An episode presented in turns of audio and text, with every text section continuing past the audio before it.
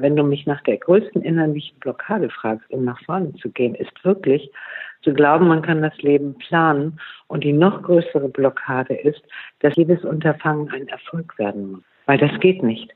Man kann nicht Neues in die Welt bringen und da und von Anfang an davon ausgehen, dass es ein Erfolg werden wird. Die Geschichte wird im Nachhinein erzählt. Beruflich schon so einiges erreicht und fragst dich zugleich immer wieder mal, was will ich wirklich? Wie will ich leben und arbeiten?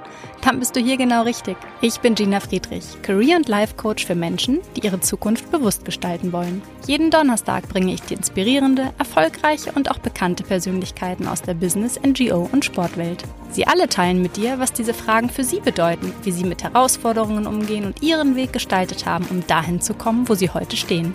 Du bist neugierig und willst nichts verpassen? Besuche mich auf gina-friedrich.com oder abonniere diesen Podcast gleich hier. Und nun lass dich inspirieren auf deiner ganz persönlichen Reise in Richtung der Zukunft, die du dir wünschst. Los geht's! Hallo, danke fürs Einschalten. Schön, dass du auch in Folge 3 wieder dabei bist. Heute bei mir zu Gast ist Frauke Najes. Frauke ist vielseitig unterwegs, aber es geht bei ihr immer um Menschen und ihre Wege. Sie ist studierte Theologin, ausgebildete Therapeutin, Coach und Supervisorin. Seit über zwölf Jahren ist sie Leiterin des Career Centers der Universität Hamburg, das sie mit aufgebaut hat. Genauso lang ist sie als Ausbildungsleiterin und Coach an der Coaching Akademie in Hamburg tätig. Ach ja, und sie hat noch ein schönes Buch geschrieben mit dem Titel Fishing for Careers. In der heutigen Folge erfahren wir von Frauke, wie es die Lust und die Neugierde auf eine Aufgabe oder ein Thema war, die sie auf ihrem Weg vorangetrieben hat und sie hierbei auch ein gutes Gespür dafür entwickeln konnte, was sie nicht machen wollte. Sie spricht vom Gefühl des Scheiterns, der Angst und Unsicherheit, aber auch darüber, dass nicht aus jedem Unterfangen ein Erfolg werden muss. Diese und weitere Gründe, die aus ihrer Erfahrung heraus Menschen davon abhalten, sich auf den Weg in eine neue Richtung zu machen, erzählt sie uns. Hinsichtlich der Planung eines neuen beruflichen Schrittes erfahren wir, dass es eine Balance zwischen Planung und dem Nutzen von Gelegenheiten braucht und wie man auf dem Weg die für sich richtigen Entscheidungen trifft. Ja, und jetzt ist sie hier. Frauke, herzlich willkommen. Hallo Gina. Toll, dass du heute hier bist. Ja, sehr gern. Ich freue mich drauf. Wir zwei kennen uns ja seit meiner Ausbildung zum systemischen Coach und auch der Team-Coaching-Ausbildung an der Coaching-Akademie in Hamburg, wo du eine der Ausbilderinnen ja. bist. Und ja, somit habe ich hier heute die Chance, mit einer wirklichen Expertin zu sprechen. Deswegen freue ich mich besonders und ja, erzähl uns doch mal, wer ist Frauke Naes? Ja, das ist eine kurze Frage zu einer langen Geschichte. Also was ich kann ja mal erzählen, was ich aktuell mache. Ich leite seit zwölf Jahren das Career Center der Universität Hamburg, das ich mitkonzipiert und aufgebaut habe und arbeite parallel, was im Grunde genommen äh, parallel entstanden ist, bin ich in der Coaching Akademie, wo wir einerseits einen Ausbildungsteil haben, Coaching, Teamcoaching und Organisationsentwicklung. Da bin ich im Coaching und in der Teamcoaching-Ausbildung eben äh, tätig und arbeite auch als Beraterin im Bereich Coaching zu den Fragen, wer will, wo will ich hin und wer will ich dort sein? Und was mir auch bedeutsam ist, welchen Beitrag möchte ich in diesem Leben leisten? Und arbeite dann auch gerne mit Teams, weil ich leidenschaftlich gerne mit Teams arbeite, weil ich glaube, dass Zusammenarbeit unter vertrauensvoller Beziehungssetzung und Feedback ein wirklicher Mehrgewinn sein kann. Müssen unsere Zuhörer und Zuhörerinnen noch etwas über dich wissen, bevor wir mit den Fragen starten? Ja, ich fand aber noch mal ganz spannend. Ich habe drei erwachsene Töchter zwischen 30 und 34 und was ich glaube auch prägend für mein Leben war, dass ich auf einem großen Bauernhof groß geworden bin und 13 Jahre praktisch von 5 bis 18 eine kleine landwirtschaftliche Ausbildung genossen habe, das einen gewissen Hands-on-Mentalität und Pragmatismus bei mir hat entstehen lassen. Ja, wie hat denn dein jetziger Beruf, beziehungsweise deine zwei Berufe, wie haben die dich gefunden oder andersherum? Die haben mich wirklich gefunden. Also ich kann jetzt, obwohl ich gerade natürlich im Bereich äh, berufliche Positionierung und Orientierung auch einen großen Schwerpunkt habe, habe ich im Grunde genommen keinen roten Faden, also ich habe keinen sehr geplanten Lebensweg gefunden äh, gehabt, sondern letztendlich hat sich das eine aus dem anderen entwickelt. Und zwar, dass ich schon immer wusste, dass ich in die Beratung gehen wollte.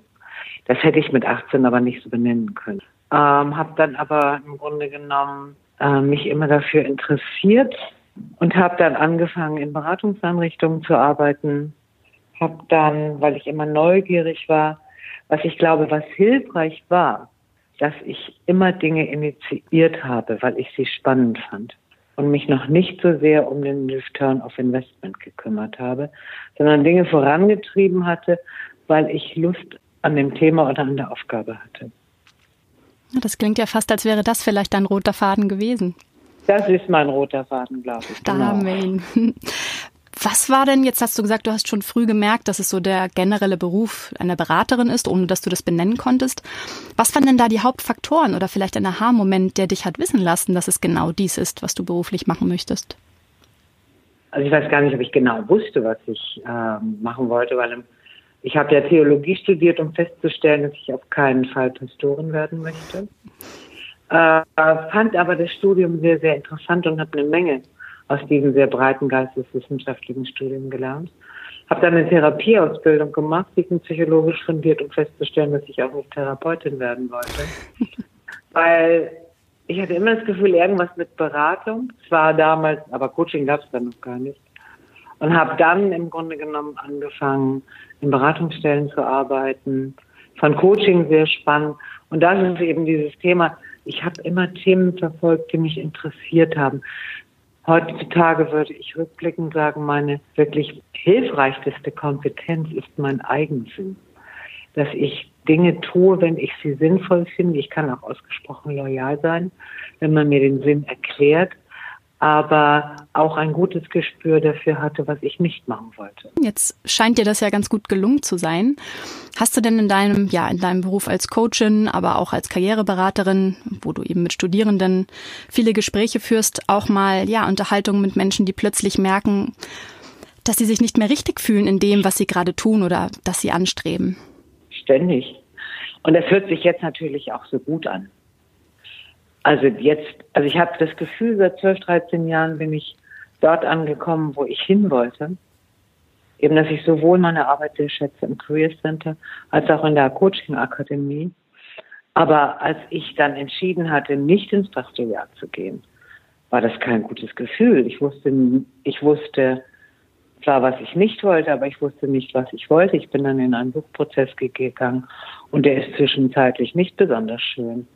Und als ich dann auch gemerkt habe, ich wollte auf keinen Fall Therapeutin werden, war das ja erst einmal ein Scheitern. Hm. Rückblicken kann ich genau erklären, wozu es gut war. Ich habe überall, ich habe in beiden Bereichen sehr viel gelernt. Äh, aber es geht darum, diese Ambivalenzen auszuhalten und trotzdem weiterzugehen. Und dafür braucht man, glaube ich, ein gutes soziales Umfeld. War das etwas, ähm, das dir auch geholfen hat durch diese Zeiten, in denen es mal irgendwie ja überraschend dann wieder anders lief oder andere Richtungen für Unbedingt. dich anstanden? Unbedingt, sowohl familiär als auch unter Freunden. Das ist wirklich genau das war, was mich hat auch immer wieder nach vorne blicken hat lassen. Und eben auch, ähm, dass ich einfach Dinge, ich habe Dinge dann einfach gemacht. Ich habe da, glaube ich, so rückblickend würde ich sagen, ich hatte von Anfang an ein gutes intuitives Gefühl, was ich wollte und habe dadurch auch Chancen erkannt und sie dann ausprobiert. Ähm, und die Menschen, die dann eben bei dir mal sitzen, die eben auch genau das schildern, was du eben von dir nochmal aus deiner Perspektive berichtet hattest, mit welchem Gefühl sitzen die denn da? Also es sind so ein Gefühl der Angst, oh Gott, was kommt jetzt? Weil irgendwie merke ich, das, was ich gerade studiere oder das, was ich gerade beruflich mache, ist es doch nicht. Also die sitzen unterschiedlich. Einige sitzen sehr mutig und neugierig da und wollen sich einfach sortieren. Aber viele Menschen haben ja erst einmal das Gespür, dass das, was sie jetzt eigentlich vorhatten, nicht mehr passt. Und das ist erstmal das erste Gefühl, eben, dass das, was einmal angestrebt wurde oder was man sich vorgestellt hatte oder das, was man gerade ist, geht zu Ende. Und da ist, glaube ich, erstmal dieses Gefühl der Unsicherheit, der Ungewissheit, auch der Furcht, aber auch so eine gewisse Freude und Neugier. Also das ist, glaube ich, eine große ambivalente Gefühlspalette. Hm, also ich habe tatsächlich ja auch viele dieser Gefühle in meiner bunten beruflichen Entwicklung selbst erlebt. Ja. Wenn da jetzt jemand sitzt, der oder die jetzt tatsächlich ja eher mit diesem Gefühl der Angst ja, dich aufgesucht hat. Was ist hier denn meist dein erster Schritt, beziehungsweise wie unterstützt du die Menschen denn dabei, für sich das Ganze zu reflektieren und auch mit diesem Gefühl der Angst anders umzugehen? Was meine Erfahrung ist, dass wenn Menschen praktisch anderen Menschen ihre Geschichte erzählen, dann lässt diese Angst auch nach, weil sie wird in die, aus diesem Unbewussten ins Bewusste hineingezogen und auch sich klar zu machen, dass wenn man sich auf den Weg macht, dieses Gefühl der Angst oder auch der Befürchtung zu scheitern eine Weggefährtin ist, die dazugehört. Aber die gute Frage ist ja immer, was würde ich tun, wenn ich keine Angst hätte? Und dann diese Frage sich auch zu beantworten und auch wirklich zu gucken, was ist denn die Angst? Weil ich finde, wirklich gut der Angst ins Auge zu schauen und auch zu schauen, was könnte denn der Worst Case sein? Aber auch es zu würdigen, dass man Angst hat. Und manchmal ist es ja auch vielleicht noch nicht der richtige Zeitpunkt. Einfach zu gucken, was ist denn jetzt gerade mein Bedürfnis? Sicherheit, Zugehörigkeit, Anerkennung oder Bestätigung. Und zu gucken, was muss jetzt gerade im Grunde genommen, welches Bedürfnis ist das stärkere? Und manchmal ist es auch vielleicht gut, eine Zeit lang noch irgendwo zu bleiben, um dann zu gucken, was brauche ich noch, um nach vorne gehen zu können. Also das wirklich zu reflektieren. Und was ist deiner Meinung nach dann so die innere Blockade, die Menschen dann davon vielleicht doch manchmal noch abhält, diesen Schritt nach vorne zu gehen? Die größte Blockade ist, dass wir glauben, dass wir Zukunft kontrollieren können und dass wir uns über alles Gewissheit verschaffen können. Und sich erst nochmal miteinander auseinanderzusetzen, dass man praktisch losgehen muss und dann praktisch auch sich auf Ungewissheit einzulassen, weil man weiß nicht, wie die Zukunft wird. Aber im Grunde genommen dieses Vertrauen dazu zu entwickeln, zu gucken, welche Weggefährten kann man mitnehmen, welches Bedürfnis nach Zugehörigkeit und Sicherheit sollte man befriedigen, damit man diesen ungewissen Schritt tun kann. Das ist, glaube ich, wichtig. So schwierige Zeiten ja. oder schwierige Phasen haben wir, haben wir ja alle mal. Du ganz bestimmt auch. Was treibt dich denn in ja. so Phasen an, in denen vielleicht auch diese Unsicherheit dann mitschwingt? Was treibt dich da an, weiterzumachen, wenn es dann eben mal etwas schwieriger für dich wird? Das Interesse für das Thema und die Begeisterung für die Sache. Also ich glaube einfach, wenn irgendetwas schwierig wird, neige ich dazu, einfach das in der Gruppe zu lösen. Also wirklich in, in, in, in den Dialog mit anderen zu gehen. Also zu gucken, was ist das eigentlich? Auch mich dazu reflektieren, was ist mein Gefühl? Was gehört zu dieser Sache? Was gehört es nicht? Und wie, welche Hürden und welche Herausforderungen sind jetzt da? Um dann praktisch Ideen einzusammeln von anderen, um auf neue Lösungen zu kommen. Also das ist, wenn es Schwierigkeiten gibt, oder auch, wenn es praktisch Mutlosigkeit da ist, zu gucken, muss es jetzt gelöst werden oder kannst du ein bisschen warten und auch ab und zu mal die Seele baumeln lassen und zu sagen, heute muss das Problem nicht gelöst werden, sondern einfach mal aus diesem Lösungsdruck herauszutreten und ein, zwei Tage nachzudenken und dann auf neue Lösungen zu kommen. Aber meine Erfahrung ist, dass sich Lösungen in der Gemeinschaft immer besser finden als allein. Jetzt denke ich auch gerade daran, weil du davon sprichst, dann eben in die Kommunikation mit Menschen in deinem Umfeld zu gehen. Wir neigen ja aber auch oft dazu, in beruflichen Findungsphasen oder anstehenden Entscheidungsphasen, in ja schwierigen, herausfordernden Situationen, oft auch wenig förderlich und wertschätzend mit uns selbst zu kommunizieren, also unsere Gedanken, die da so kreisen. Also so Sätze wie, na, das ging ja jetzt so richtig daneben, das wird ja nie was oder was auch immer so die Sätze sind, die einem dann durch den Kopf gehen. Geht dir das auch manchmal noch so? Absolut. Aber natürlich kenne ich das.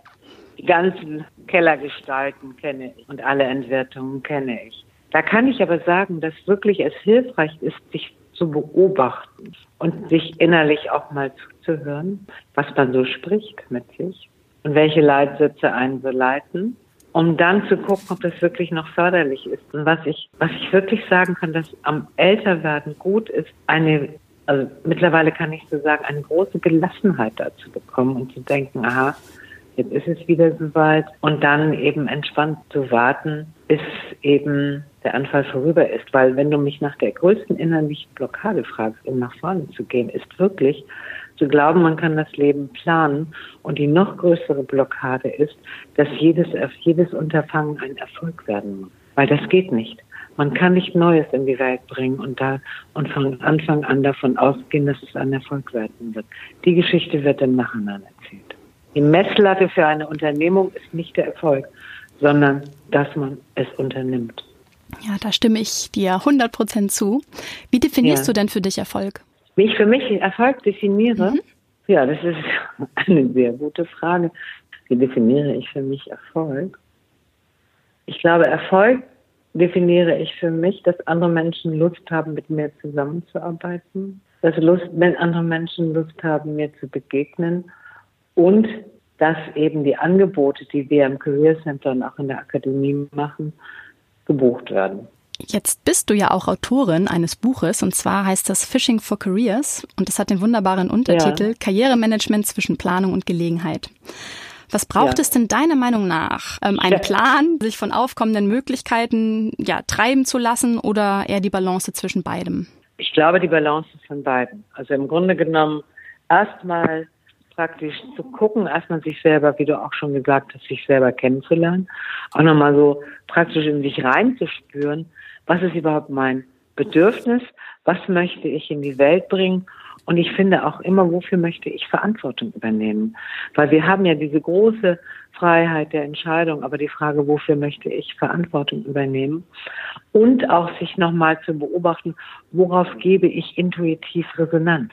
Also so, dass man erstmal sich kennenlernt, sich selber reflektiert und dann beobachtet, was passiert um mich herum.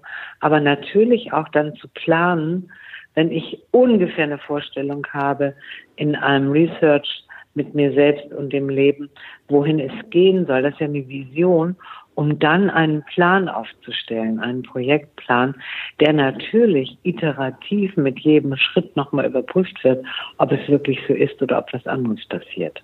Zu so einem Plan gehören ja dann auch immer mal so unvorhersehbare äh, Veränderungen. Gab es in deinem Leben mal ja eine schwere Entscheidung, die du auf deiner persönlichen Reise treffen musstest? Ja, diverse. Magst du uns von einer mal berichten? Ich weiß gar nicht die schweren Entscheidungen beruflich. Ich habe einen Zwillingsbruder, der hat sich das Leben genommen. Da war ich 27. Das tut mir leid. Ja, aber das war eine harte Schule und ich habe dann angefangen, als Hospizberaterin zu arbeiten. Ich bin Supervisorin im Hospizbereich lange Zeit gewesen und habe einfach mich auch den Unverfügbarkeiten des Lebens gestellt und auch den Herausforderungen. Und ich glaube, ich kann dadurch sehr gut unterscheiden, was eine Härte ist oder ein Ärgernis. Und das hat mich sehr geprägt. Und ich habe zum Beispiel mich entschieden, in der sechsten Schwangerschaftswoche mich vom Vater meiner jüngsten Tochter zu trennen. Es war keine leichte Entscheidung, eine gute Entscheidung, rückblickend. Es war ein sehr glückliches Projekt. Und ich würde auch immer, also es war, ich habe mehrere Mal, ich habe mich auch entschieden, also ich glaube, die schwerste Entscheidung war, als ich dem, also beruflicher Natur, dann mit 25, als die Kirche sagte, ich wollte noch gerne zwei, drei Jahre Berufserfahrung sammeln, bevor ich dann ins Vikariat gehe, weil ich war 25 und hatte das Gefühl, du kannst so nicht auf die Menschheit losgelassen zu werden. Du hast ja keine Ahnung von nichts, auch nochmal Erfahrungen sammeln. Und da haben sie gesagt, entweder sie kommen jetzt oder gar nicht. Und dann habe ich dann gesagt, dann komme ich gar nicht.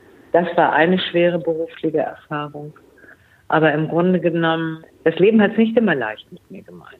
Und trotzdem das so anzunehmen, was da ist und was daraus zu machen. Weil es gibt dann irgendwann auch eine große Gelassenheit und es macht mir einfach Freude, glaube ich. Nee, ich glaube, was mir immer geholfen hat, Entscheidungen zu, zu treffen, war, wenn ich das Gefühl hatte, meine Unabhängigkeit ist gefährdet. Mhm. Und da muss man auch nochmal schauen, welche Werte hat man denn eigentlich, wenn man Entscheidungen trifft. Und einer meiner obersten Werte ist die Unabhängigkeit.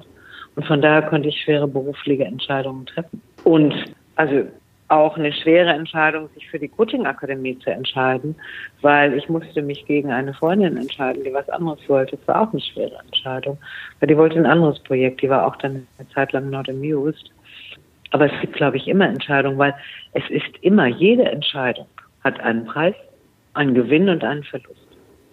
Die Frage ist dann halt immer, ne, wie bewertet man das? Ich habe tatsächlich auch äh, mich einmal dazu entschlossen, einen Job nicht weiterzumachen, nachdem mir dann klar wurde, warum diese Gefühle in mir so tobten, als ich dann, ich habe wirklich bestimmt zwei, drei Wochen schlecht geschlafen und habe ja. gar nicht verstanden, warum mich etwas so sehr bewegt und habe am Ende dann tatsächlich auch durch ein Coaching für mich reflektieren können, dass da eben fundamentale Werte, die mir gar nicht so bewusst waren, also so meine inneren Leitplanken, ja, dass äh, eben gegen diese gearbeitet wurde, beziehungsweise ja. ich da sehr getroffen wurde und konnte dann plötzlich für mich auch besser verstehen, was das mit mir macht und warum ich mich so fühle, wie ich mich fühle oder fühlte. Und dann ist tatsächlich auch mir diese Entscheidung viel, viel leichter gefallen, weil ich mich selbst einfach in dem ganzen Kontext viel besser verstehen konnte und auch mit, mit viel mehr Sicherheit dann diese Entscheidung mir gegenüber auch aussprechen konnte. Also das war ein, ein spannender Prozess, den ich selbst auch durchleben konnte. Was hat dich ja. denn auf, auf deiner Reise dahin, wo du heute stehst, am meisten überrascht? Dass alles so gut gegangen ist. Hattest du zwischendurch mal Bedenken? Also ich bin nach wie vor sehr demütig davor, wie gut es im Moment läuft, sowohl mit wie viel Freude ich hier an der Uni Hamburg arbeite, als auch in der Akademie. Ähm, also mich überraschen Menschen immer wieder in der Begegnung, weil es ist, glaube ich, das meine ich auch mit dem Thema. Ich habe eine wirkliche Freude daran, mit Menschen zu arbeiten. Und es ist, ich glaube, ich, es ist auch wichtig für mich, äh, Menschen dabei zu, unter, zu begleiten, einfach Veränderungen zu initiieren. Und mich überraschen die dann immer wieder mit welcher Kraft, wenn die erstmal wissen, was sie wollen. Oder wenn sie sich auf diesen Findungsprozess einlassen. Dann überrascht es mich immer wieder, wie kräftig Menschen sein können. Und was mein Beitrag sein soll, das ist unser Claim auch im Career Center, den ich mir ausgedacht habe, mit Mut und Zuversicht nach vorne zu gehen. Und immer wieder darüber zu gucken, wo bekomme ich Mut und wo bekomme ich Zuversicht her. Das ist manchmal nicht einfach, aber letztendlich die einzige Chance, die wir haben. Welche Frage hättest du dir selbst oder vielleicht auch ja einer Mentorin oder einem Mentor gern schon früher in deinem Leben gestellt? Ich glaube, ich hätte gerne eine Mentorin gehabt. Wie kann ich einerseits beruflich erfolgreich sein und gleichzeitig Familie haben? Ich glaube, da hätte ich gerne Begleitung gehabt. Und wenn jetzt jemand mit dieser Frage auf dich zukäme, als Mentorin, als Freundin, als Mutter? Ja, da würde ich gerne Sparring-Partner sein. Also ich arbeite auch bei Arbeiterkind als Mentorin, ähm, weil ich finde, es ist, also Sparring-Partner ist total gut. Es ist gut, jemanden zu haben, der das eventuell schon mal durchlebt hat und aber auch das Wissen hat, dass dieses Erfahrungswissen nicht eins zu eins zu übertragen ist und aber auch darüber Auskunft zu geben, dass das eben einerseits Mutter zu sein, andererseits, andererseits berufstätig zu sein, knackart ist. Das ist teilweise wirklich herausfordernd.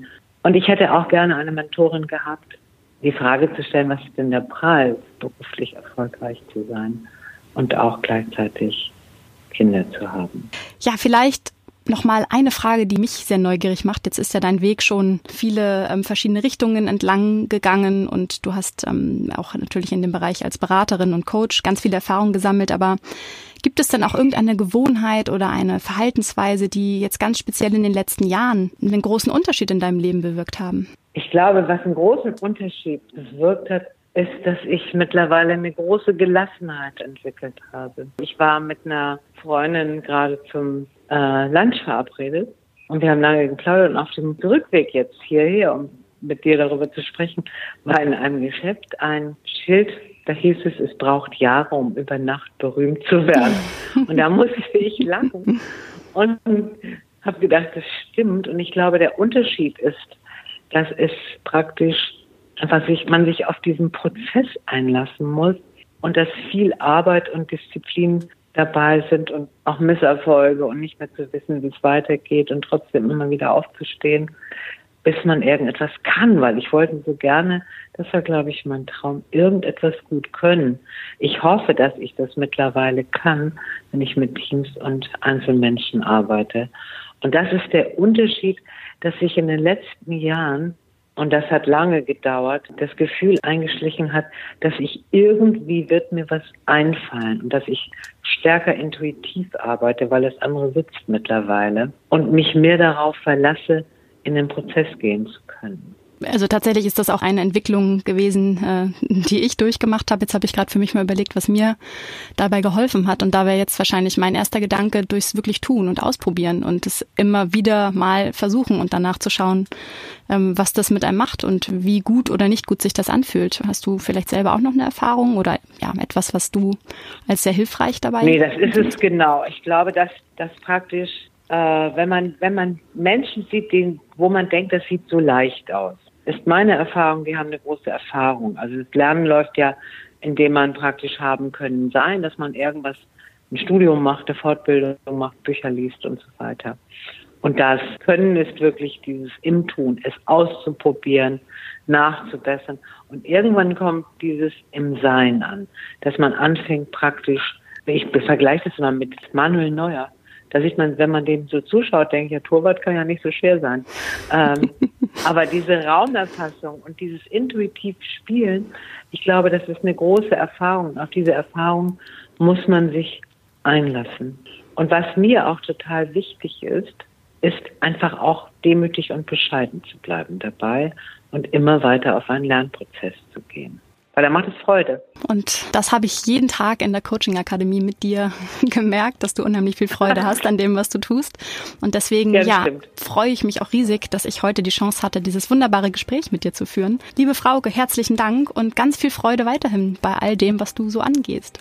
Ja, und ich möchte mich ganz herzlich auch bei dir bedanken, dass du mich gefragt hast. Darüber habe ich mich gefreut. Viel Erfolg noch, Gina. Dankeschön. Bis ganz bald, Frauke. Bis bald. Tschüss. Tschüss. Du möchtest erfahren, wie Erfolgscoach Jürgen Klopp seine persönliche Reise gestaltet hat? Hier eine kleine Sneak Peek. Das Leben ist endlich und eine Fußballerkarriere ist das auch. Ähm, das wusste ich ja schon früh. Und ich hatte immer diesen, diesen inneren Kampf mit mir, ich bin jetzt nicht komplett auf den Kopf gefallen. Also ich hätte, wenn ich mich mit Mitte 20 auf irgendeine Karriere, als mein Studium beendet hatte, auf irgendeine andere Karriere eingelassen hätte und in dieser Welt, wo, wo sicheres Auftreten trotz völliger Ahnungslosigkeit irgendwie ein relativ wichtiges Gut zu sein scheint, ähm, wäre ich durchaus zurechtgekommen, aber wollte, konnte einfach nicht vom Fußball lassen. So, das war also klar, meine Karriere befindet sich schon im Spätherbst und ähm, deswegen war ich die ganze Zeit dabei, mich mich anders zu orientieren. Ich wollte immer Trainer werden, aber das ist ja nun mal nicht leicht, also da den, den, den, den Fuß reinzukriegen.